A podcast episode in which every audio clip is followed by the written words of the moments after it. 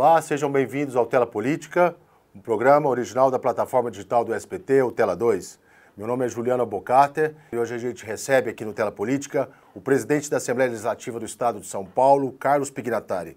Bom, primeiramente, obrigado pela tua presença aqui no Tela Política, deputado. Deputado, a gente sabe que o senhor foi eleito para presidente da casa com uma boa vantagem né, dos votos. E a gente sabe também que o senhor tem a maioria aí na casa. É óbvio que essa situação facilita o seu comando, a sua gestão como presidente da casa. Existe algum entrave político nessa questão ainda? E qual seria esse entrave? Ô, Juliano, primeiro não tem muito, viu? A gente, esse ano, essa última legislativa, legislatura, é, nós tivemos aí aproximadamente 56, 60% de renovação na Assembleia Legislativa. E vieram alguns deputados, tanto da esquerda quanto da direita, com uma nova mentalidade, uma nova mentalidade de discutir pautas de costumes, que não era natural e nem, é, nem, nem, era, nem era cordial com os outros deputados. Então está tendo aí algumas, algumas divergências, mas a dificuldade, depois que é, eu fiquei dois anos como líder do governo, consegui aprovar projetos de extrema importância para São Paulo e, e, às vezes até uma PEC, que é dois terços, com 58, 59 votos. Mas a gente percebe que, é, como presidente agora, eu sou presidente de todos, mesmo das pessoas que não votaram em mim. Então a gente tem que ter, dar um espaço para a minoria, ouvir a minoria, é, ouvir a maioria e, e, definir a pauta da Assembleia que seja uma, uma pauta propositiva, para melhorar a vida das pessoas de São Paulo. E é isso que eu venho conduzindo aqui desde o dia 15 de março com a minha eleição, Juliano. É, a gente vê uma tendência aí para as coligações futuras, né? Porque a gente tem muitos nomes bons, por exemplo, para a candidatura do governo do estado de São Paulo para o ano que vem. E vai ter que ter algum tipo de, de, de união entre, entre, entre essa, esse pluripartidarismo, né? Como que o senhor vê essa, essa tendência já para as eleições do ano que vem? Como que isso vai ser conduzido aí dentro da casa, deputado? Aqui na casa nós vamos conduzir da melhor maneira possível, mas o que eu não acredito é que nós temos hoje, o que nós temos que ter alguma reforma política, viu, Juliano? Não é possível você ter é, 35 partidos, quer dizer, 35 ideologias diferentes. Nós temos que reduzir isso. É, então eu espero que a próxima eleição o PSDB terá candidato a governador de São Paulo, terá candidato a senador pela vaga do senador José Serra. É, então, nós teremos aí deputados, candidatos a deputados federais, a deputados estaduais. O que vai depender muito é do Congresso Nacional, que está para votar essa semana a, a, reforma a reforma política, né? com algumas alterações. Eu tenho ouvido muito se falar no distritão, no distrital misto e não no voto proporcional. É, e isso foi ruim. Se você vê aí a nossa região, a região de São José do Rio Preto, de Araçatuba, nós tínhamos é, oito deputados estaduais. Hoje nós temos apenas três. Nós temos o deputado Roque Barbieri aí, na sua região, na região de Birigui, na região de Araçatuba. Temos eu em Votuporanga e temos o deputado Itamar Borges. Então, quer dizer, dos oito deputados, cinco não foram reeleitos e apenas três. Então, a São Paulo e Grande São Paulo, pelo número maior de pessoas, conseguiu eleger representantes, muito mais às vezes de rede social, representantes de esquerda ou representantes de direita, e as nossas regiões, você vê, Bauru não tem representante, Ribeirão Preto tem apenas um, São José do Rio Preto não tem, não elegeu nenhum deputado estadual, e isso é muito ruim. Araraquara não elegeu nenhum deputado estadual. É, e isso é muito ruim, porque você tem que ter representação em todas é, as regiões para poder ter a, a mesma, é, a mesma, o mesmo direito, né? Isso é uma pizza que tem 94 pedaços, cada um pega o seu e leva para a sua região. Eu defendo muito a região noroeste de São Paulo, que é onde é uma base eleitoral. Eu sempre fui um deputado eminentemente distrital. Então, nós temos essa, essa dificuldade com com, dependendo agora da próxima alteração da legislação, é que nós vamos definir como é que vai ser. Mas o PSDB terá candidato a governador de São Paulo e a presidente da República, eu não tenho nenhuma dúvida disso. Deputado, o senhor falou aí sobre representatividade regional, né? A gente sabe que o, o, deputado que é eleito pelaquela região, é claro que ele vai fazer em prol daquela região, que é o curral eleitoral dele, né? Como dizia antigamente. O senhor sempre teve, fez essa, essa questão de, de ser o representante da região do Noroeste Paulista, principalmente da região de Votuporanga, né? Agora, como presidente. Região São José do Rio isso, Preto em geral, né? Isso. Agora, como presidente da, da Assembleia, o senhor consegue ainda conduzir dessa forma o teu estilo de, de, de, de, de gestão ou já como presidente não, fica bem não... difícil? Fica, fica mais difícil, fica mais difícil porque você vê o problema de todo o estado de São Paulo e eu tenho procurado ajudar, é, na medida do possível, todas as regiões. É, como o interior, é, nós temos apenas 20 deputados, temos 74, que é de São Paulo e da Grande São Paulo. Quando eu falo região metropolitana de São Paulo, você pega um quadrilátero, Campinas, Sorocaba, Santos, São José dos Campos, isso tem 80% da população e também tem 80% dos deputados. Então, dizer, a, o, o, interior de São Paulo vem tendo uma dificuldade. E eu tenho trabalhado, aumentado um pouco minha área de atuação em várias outras regiões, o que é normal e natural com o presidente da Assembleia, você acaba tendo uma visão muito maior de todo o estado de São Paulo e não só da nossa região.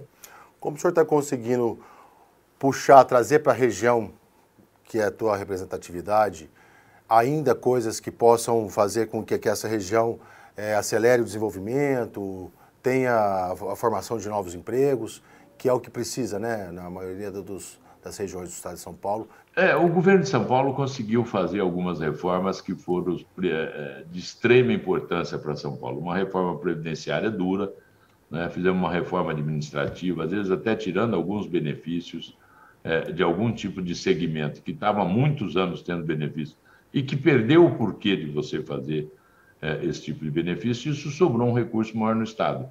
E isso nós estamos conseguindo fazer investimento. Por exemplo, o governador João Dória lançou alguns programas sociais, é, porque com a pandemia, nós passamos aí um ano e quatro meses só falando de saúde, saúde, saúde, saúde. Eu acho que agora é a virada de chave. É virada de chave. Nós temos que ter um desenvolvimento econômico maior. Nós precisamos ajudar aquela população que, porventura, nesse tempo todo, perderam os seus empregos. Então, está soltando alguns projetos, que é o Vale Gás, é, a proteção higiênica para as nossas meninas, para as nossas jovens, para na escola, é, programa de bolsa trabalho, que isso nós estamos tendo de extrema importância isso para São Paulo, e também investimentos na área é, de capacitação de pessoas, para que as pessoas possam melhorar, serem capacitadas para arrumar um emprego melhor. Mas o governo vem, vem investindo muito é, nas pavimentações das nossas vicinais, recuperação das nossas estradas, que há muito tempo São Paulo estava precisando, necessitando. Só no segmento da Secretaria de Transporte e Logística são 7,5 bilhões de reais em investimentos em várias rodovias, da região de Araçatuba, da região de Votuporanga, de Fernandópolis, de Jales, de Santa Fé, de Rio Preto, de Andradina, de Pereira Barreto, todas as regiões do estado de São Paulo. Estou falando aí mais da nossa região, mas todas as regiões serão beneficiadas. Só é, no DR de Araçatuba e no DR de São José do Rio Preto serão mais de 400 milhões de reais de investimentos de recuperação de vicinais que estavam em estado é, precários. As prefeituras, é, estrada vicinal é uma estrada do município e as prefeituras, infelizmente, nós não temos é, condições de cuidar. Os prefeitos não conseguem fazer a manutenção necessária. Por exemplo, nós tivemos um programa Meu Pet, as duas primeiras cidades onde as obras já começaram é em Araçatuba, com o prefeito Dilador, e em Votuporanga, com o prefeito Jorge Seba. Hoje, exatamente hoje, está sendo lançado mais cinco cidades, que é Mogi, que são algumas cidades maiores, Piracicaba, Sorocaba, que aí sim também terão os nossos hospitais eh, veterinários, incluindo São José do Rio Preto, que é para proteger também os nossos animais. Mas nós temos que virar a chave, sair da fase de pandemia, sair da fase da saúde. Se você vê hoje é, as UTIs Covid no estado de São Paulo está com 62,5% no estado de São Paulo de, de, internação nas UTIs Covid. A internação do SUS está entre 70% e 75% das outras cirurgias.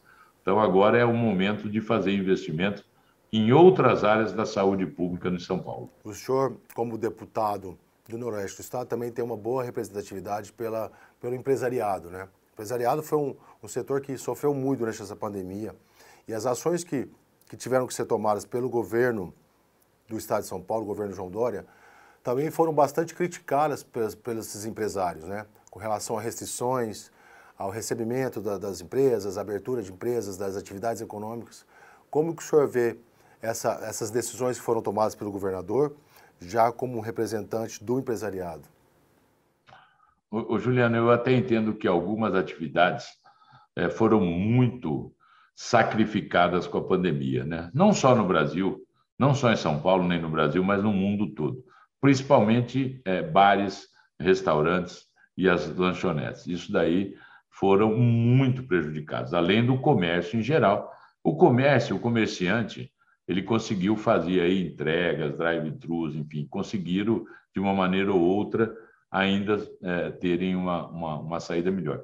Mas foram algumas atitudes que o governador João Dória, o governo de São Paulo, é, ouvindo a saúde, ouvindo a medicina, tomou, que no momento as pessoas ficaram muito é, bravas com isso, muito revoltadas, e com razão. Porque o cara chega e fala, não abra seu comércio. Quer dizer, aonde nós estamos, né?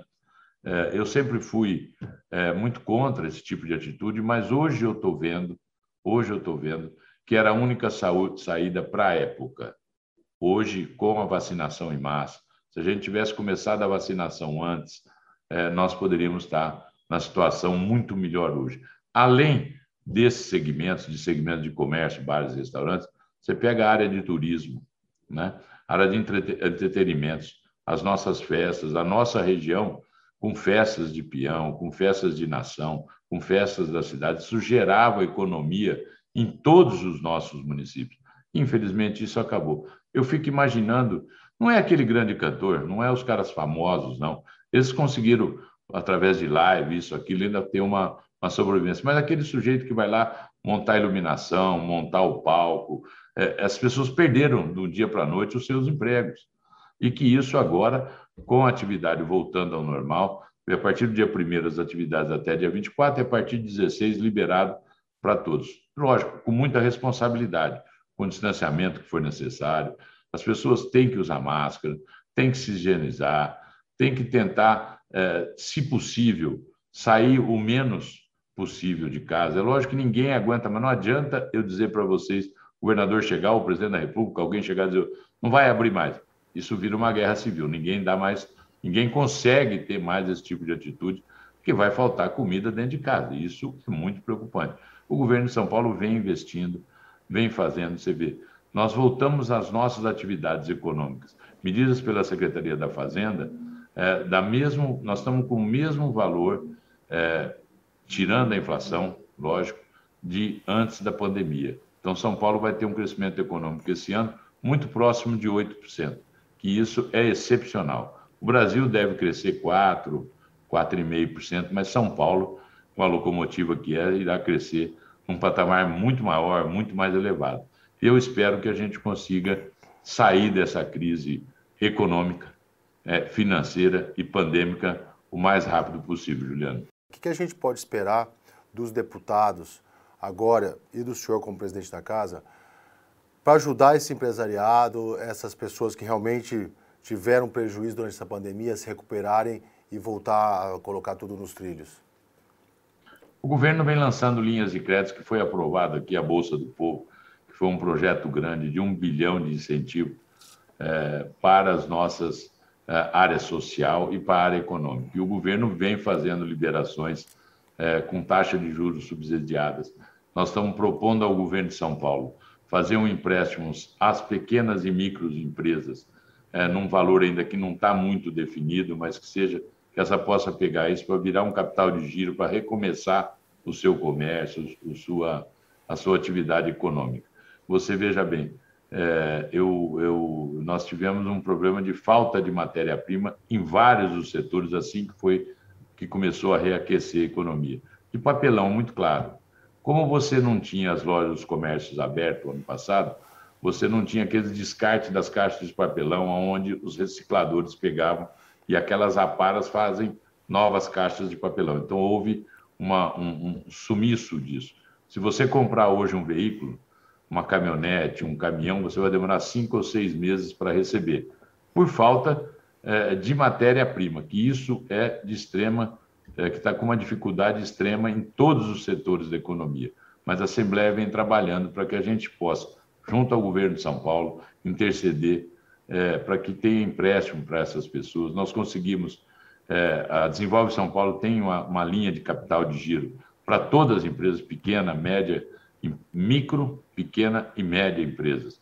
E nós conseguimos aprovar uma lei, é, quem tivesse no CADIM negativado até dezembro de 2000, quem é, até janeiro de 2019 não tivesse negativado, pode retirar o empréstimo, mesmo estando negativo, para poder fazer um financiamento e poder cumprir seus compromissos com o Estado e com a sua família. Eu acho que isso é importante. São Paulo está saindo na frente. Nós estamos trabalhando virtualmente. É, nunca a Assembleia Legislativa de São Paulo teve é, tantos projetos aprovados, não só do governo, mas também dos deputados. Os deputados, é, você pauta um projeto hoje, você tem 80, 85, 88 deputados presentes virtualmente, cada um nos seus escritórios políticos, nas suas regiões. Quando você pauta, pautava um projeto aqui, era difícil você arrumar quora de 48 para poder votar. E hoje, virtualmente, nós estamos conseguindo fazer votações é, com quora altíssimo, 80, 90, até 91 deputados nós já tivemos aqui para votar projetos virtual. Então, eu acho que é importante. É importante. É, essa pandemia trouxe alguns aprendizados para todos nós. Estamos fazendo uma, uma entrevista hoje com 500 quilômetros de distância um do outro, que não, a gente não fazia isso antes, e já existia essa tecnologia, mas nós não tínhamos essa, é, é essa saída para se fazer. Então, acho que isso é importante, é importante a gente fazer com que o Estado tenha recursos para investir. investir. Quando você fala de fazer vicinais, fazer hospitais, isso você está gerando emprego, está gerando renda é, aí na região. Veja bem, o governo deu uma ordem de serviço, o governador, vice-governador Rodrigo Garcia, semana passada, deu ordem de serviço para recuperar a rodovia Péricles Bellini. Aí na região de vocês, se eu não estiver enganado, chama Valdemar Sim. Lopes Ferraz. Se eu não estiver enganado, é isso. Ela começa em Cardoso e essa rodovia vai até Aracatuba. Está né? Tá recuperando um trecho lá de Votuporanga até Andeara, que é o, era o, é o penúltimo trecho a ser recuperado. São 200 novos empregos que a empresa Construeste que ganhou, que vai gerar ali, naquela região. Então, isso tudo vai fazendo com que a economia volte a caminhar, volte a andar e as pessoas começam a entender a, que vão ter novas oportunidades de emprego. E alguns empregos mudaram, né?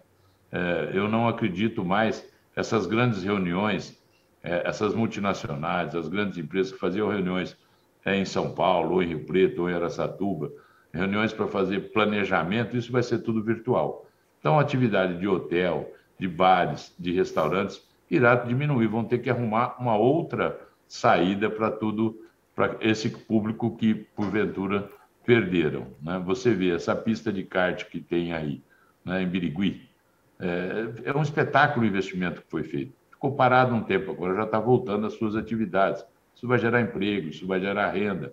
Então, isso é importante que todos nós tenhamos a consciência que agora, seguramente, com vacina, nós podemos ter é, uma vida normal, né? Eu não acredito no novo normal. É o normal de hoje, de daqui para frente será dessa maneira, com um pouco de precaução.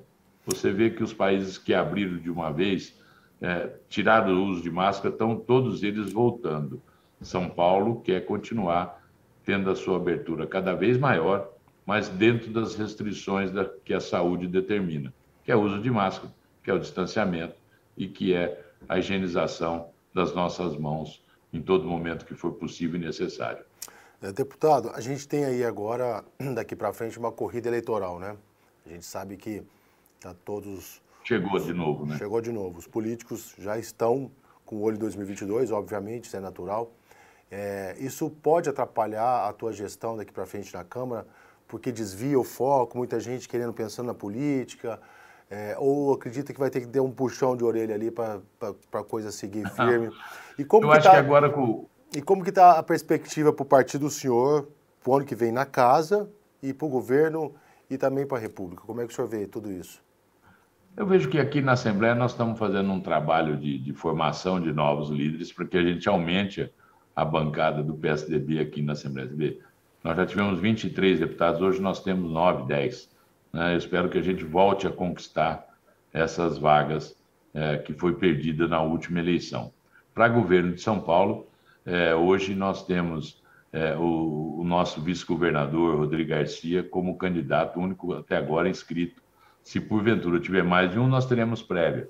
Mas, por enquanto, somente é, o, o, o vice-governador Rodrigo Garcia está pleiteando a, a, sua, a sua é, vontade de ser candidato a governador e que é bom, é do interior, é de São Paulo, é, é um homem que conhece muito de gestão pública, que tem um, um, um, um conhecimento enorme de governo. Então, ele vai ser. E para presidente da República, o governador João Dória está disputando agora no dia 21 de novembro, terá as prévias no partido, no PSDB, que hoje nós temos é, quatro candidatos é, que estão pleiteando aí a vaga de disputar a, a, a disputar a eleição no cargo de presidente da República. Então, o governador João Dória tem feito um trabalho enorme, é, visitando os estados, é, para conquistar os votos necessários para que ganhe a prévia no dia 21 de novembro e ser o candidato do PSDB a presidente da República. Ele vai ter aí pela frente, talvez, o Eduardo Leite. Nós temos do Sul, que é o Eduardo Leite, temos do Sudeste, que é o governador João Dória, temos do, do Nordeste, que é o Tasso Gereissati, e temos lá do Norte, que é o Arthur Vigílio, que já foi senador, já foi prefeito de Manaus, já foi senador pelo estado do Amazonas. Então, acho que o PSDB, como um partido grande, tem vários e bons quadros é, para disputar. E eu acredito muito que o governador João Dória, indiscutivelmente, é o melhor candidato do PSDB para disputar a, a, a eleição para presidente da República a partir é, do ano que vem. Tá certo, deputado. Te agradeço pela, pela sua entrevista. O senhor é sempre bem-vindo aqui no Tela Política e obrigado mais uma obrigado, vez aí Juliana. pela participação. Abraço você, Juliana, abraço a todos e podem ter certeza que nós vamos continuar trabalhando e trabalhando muito para melhorar a vida das pessoas que moram aqui no estado de São Paulo. Um abraço a todos. Obrigado, deputado. Obrigado a você que acompanhou a gente no Tela Política. Semana que vem tem mais. Um abraço.